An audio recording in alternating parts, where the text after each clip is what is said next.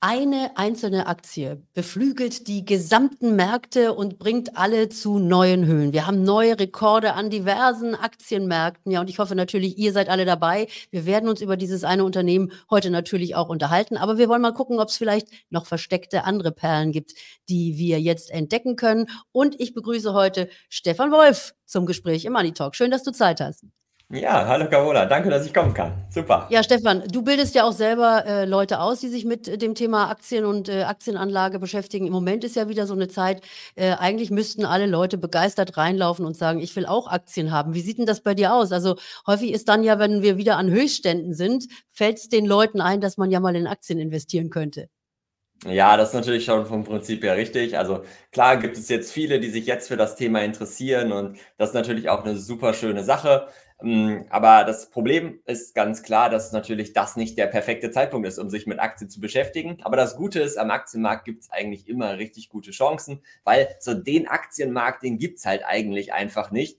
Denn man hat immer verschiedene Branchen und so weiter. Wenn man zum Beispiel anschaut, in der letzten Zeit war es halt so, dass der Tech-Bereich und die Telekommunikation sind unglaublich gut gelaufen. 45 und 50 Prozent jetzt im letzten Jahr, während zum Beispiel die Versorger um 7 Prozent verloren haben. Und so, wenn man den gesamten Markt im Blick hat, ist eigentlich immer irgendwo eine kleine Perle zu finden. Und das werden wir uns nachher auch angucken, denn genau diese Perlen, die findest du ja. Aber lass uns mal die Perlen als erstes mal angucken, die jetzt so ganz offensichtlich sind. Ich habe es gerade schon angesprochen. Ein Unternehmen hält eigentlich im Moment die Märkte weltweit in Atem. Das ist Nvidia. Die haben fantastische Zahlen vorgelegt und äh, die sind ja auch schon enorm gelaufen. Äh, und das heißt jetzt, die werden also irgendwie eine völlig andere Liga. Die sind bald wertvoller als Amazon. Äh, ist das eine Aktie, die, die, die du dir auch schon lange angeguckt hast? Ja, also an Nvidia geht natürlich kein Weg vorbei momentan und gerade mit der ganzen KI-Geschichte ist es natürlich so, dass das eine Aktie ist, die sicherlich bei jedem irgendwie gerade im Blick ist. Aber bei mir ist halt so, ich sage immer, man muss die Richtung, in die sich eine Aktie bewegt, fundamental bestimmen. Das heißt, ich bin der Meinung, 80 Prozent ist ungefähr Fundamentalanalyse und 20 Prozent so ein bisschen Timing kann man mit Hilfe von den Charts machen.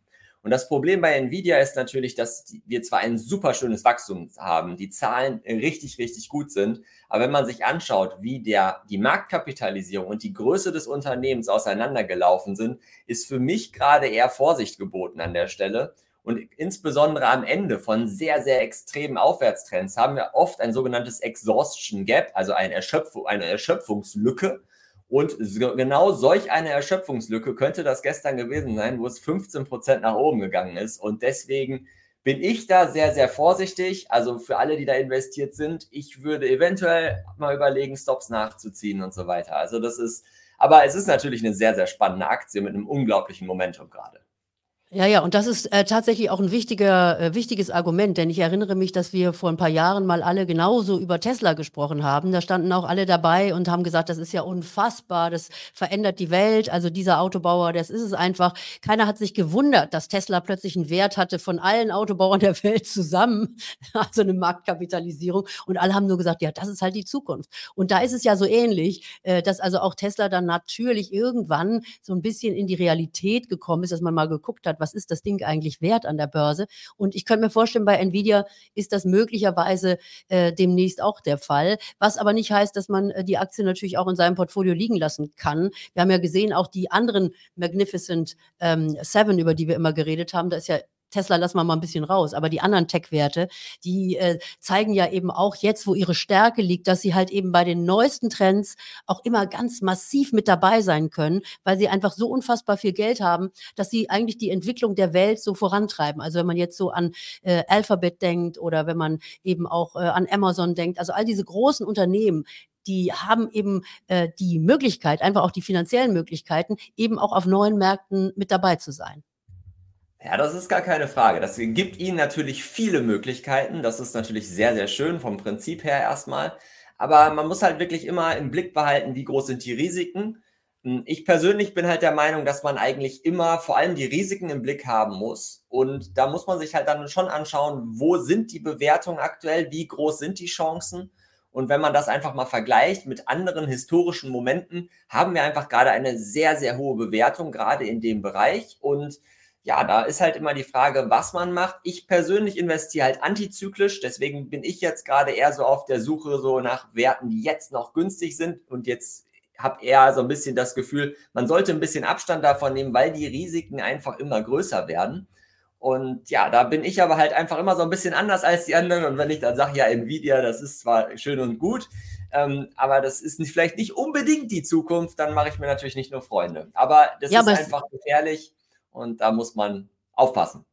Nee, Stefan, dafür haben wir dich ja jetzt auch im Money Talk äh, neu da, dabei, dass du uns vielleicht so ein bisschen auch eine Idee geben kannst, wo man sich noch umguckt. Denn äh, es ist tatsächlich so, dass viele meiner Gäste hier eben immer wieder in die gleiche Kerbe schlagen und sagen, das sind die Aktien, die großen Tech-Werte und setzt drauf, vielleicht noch die zweite Reihe. Aber du guckst wirklich weit, ja. Du hast ja einen relativ großen, äh, eine große Bandbreite, wo du dich überall umguckst. Vielleicht schilderst du uns mal deine Anlagestrategie. Du hast es gerade schon gesagt, du suchst die unterbewerteten Perlen.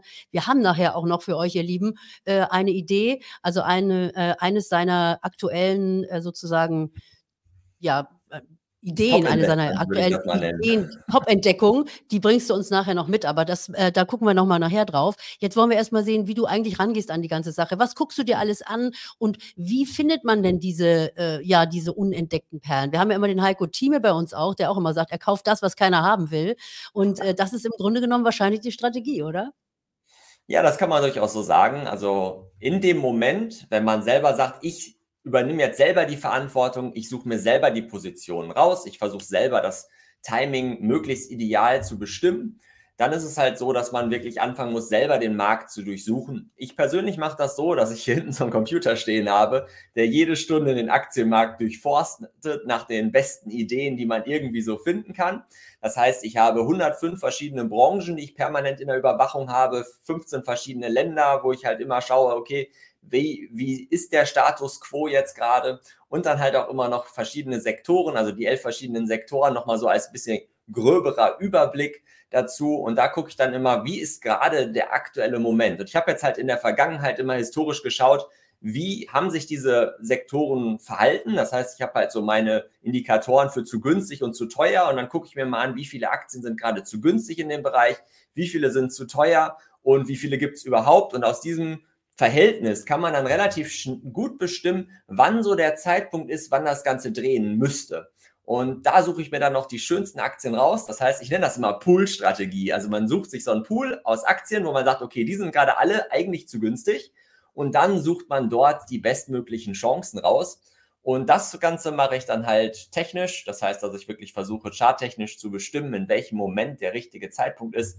Und ja, da kann ich vielleicht auch gleich nochmal, wenn wir über die Einzelaktie sprechen, können wir uns die Momente mal angucken, die ich mir da so anschaue.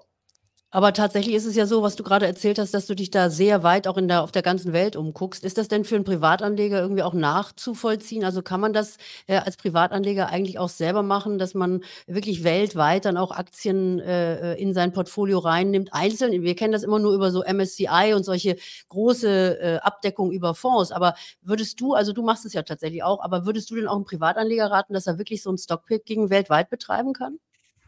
Ja, würde ich schon auf jeden Fall sagen. Also ich habe halt mein Depot bei Freedom24, dort kann ich international halt Aktien kaufen und habe dann immer so Einzelpositionen, die ich mir kaufe. Äh, vielleicht einmal so, ist auch ganz interessant. Man sollte halt gucken, dass man schon eine gewisse Anzahl an Aktien hat, aber wenn man breit diversifiziert, ist es eigentlich so, dass es kaum noch einen Unterschied macht, ob man jetzt 10 oder 20 Positionen hat. Das heißt, wenn man sich damit so ein bisschen beschäftigt, so mit dem mathematischen Zusammenhang, wie jetzt Positionen, wie man das genau berechnen kann, ob jetzt etwas gerade ähm, ja, stark korreliert, so nennt man das, also stark zusammenhängt mit den anderen Aktien im Portfolio. Und dann kann man wirklich mit relativ wenig Aufwand so 10 bis 20 Positionen fahren und das sollte eigentlich kein Problem sein. Und wenn man dann auch die besten Chancen immer am Markt raussucht, dann ist das wirklich eine klasse Sache.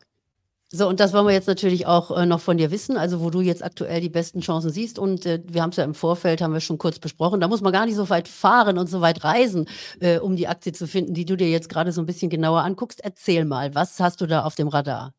Ja, genau. Also ich gucke mir momentan die Bayer-Aktie wirklich intensiv an. Hm, jetzt sagen viele, boah, da gibt es doch gerade diese ganzen, die ganzen Gerichtsprozesse und keiner weiß, wo es hingeht. Die Dividende wurde gestrichen und so weiter. Und das ist natürlich etwas, oder nicht gestrichen, aber stark reduziert wurde die Dividende. Und das ist natürlich dann etwas, wo man vielleicht der eine oder andere sagt, boah, nee, da, also da lasse ich jetzt lieber die Finger von, da kann jetzt ja alles mit passieren. Das Interessante ist aber, in 2001, da gab es den Lipobay-Skandal. da war ein Medikament von Bayer, weswegen sie halt auch verklagt wurden. Und dort hatten wir fast den gleichen Rücksetzer, wie wir das jetzt ähm, heutzutage haben. Also es waren auch Rücksetzer um ungefähr 80 Prozent. Und das ist wirklich, wirklich interessant.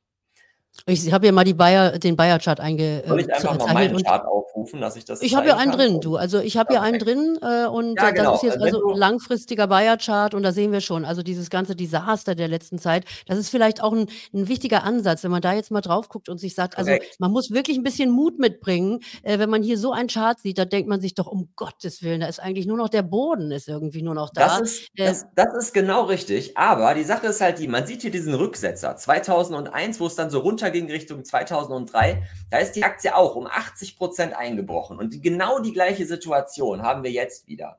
Und das Interessante ist, wenn wir jetzt uns zum Beispiel den Hochpunkt angucken, der war so in 2015, wie man da ja gerade sehr schön sehen kann. Und in diesem Moment, wo dieser Hochpunkt war, da hatten wir ja eine gewisse Situation, was Umsätze anging, was den Gewinn angeht und so weiter. Und genau auf den gleichen Leveln, wenn nicht sogar höher, sind wir jetzt aktuell, beziehungsweise die Schätzungen der nächsten Jahre liegen weit oberhalb von den Werten, die wir dort in 2015 hatten. Deswegen bin ich davon überzeugt, dass die jetzt wirklich gerade ein sehr, sehr guter Zeitpunkt ist, um das Ganze ja, zu nutzen und dort zu investieren. Aber das muss natürlich wie immer jeder für sich selber entscheiden. Ich mit meinem antizyklischen Ansatz bin natürlich da sehr speziell und da braucht man schon ein bisschen starke Nerven für. Ich glaube, dass, dass es sich aber sehr stark auszahlen kann in dem Fall. Ja, also sehr interessant, also hier auch mal sich so einen Chart anzugucken. Ich habe das auch immer sehr gerne, mal auf die Charts zu schauen und äh, da so ein bisschen ein Gesicht einer Aktie zu erkennen. Also wenn man wirklich davon ausgeht, dass hier vielleicht bei Bayer jetzt so das größte, die größten Schrecken alle mit drin sind äh, in, in äh, der Bewertung, äh, ist das möglicherweise auch eine Beimischung. Also hier ganz wichtig, ihr Lieben, keine Aktientipps an dieser Stelle. Das sind einfach nur Ideen, die wir euch mitgeben.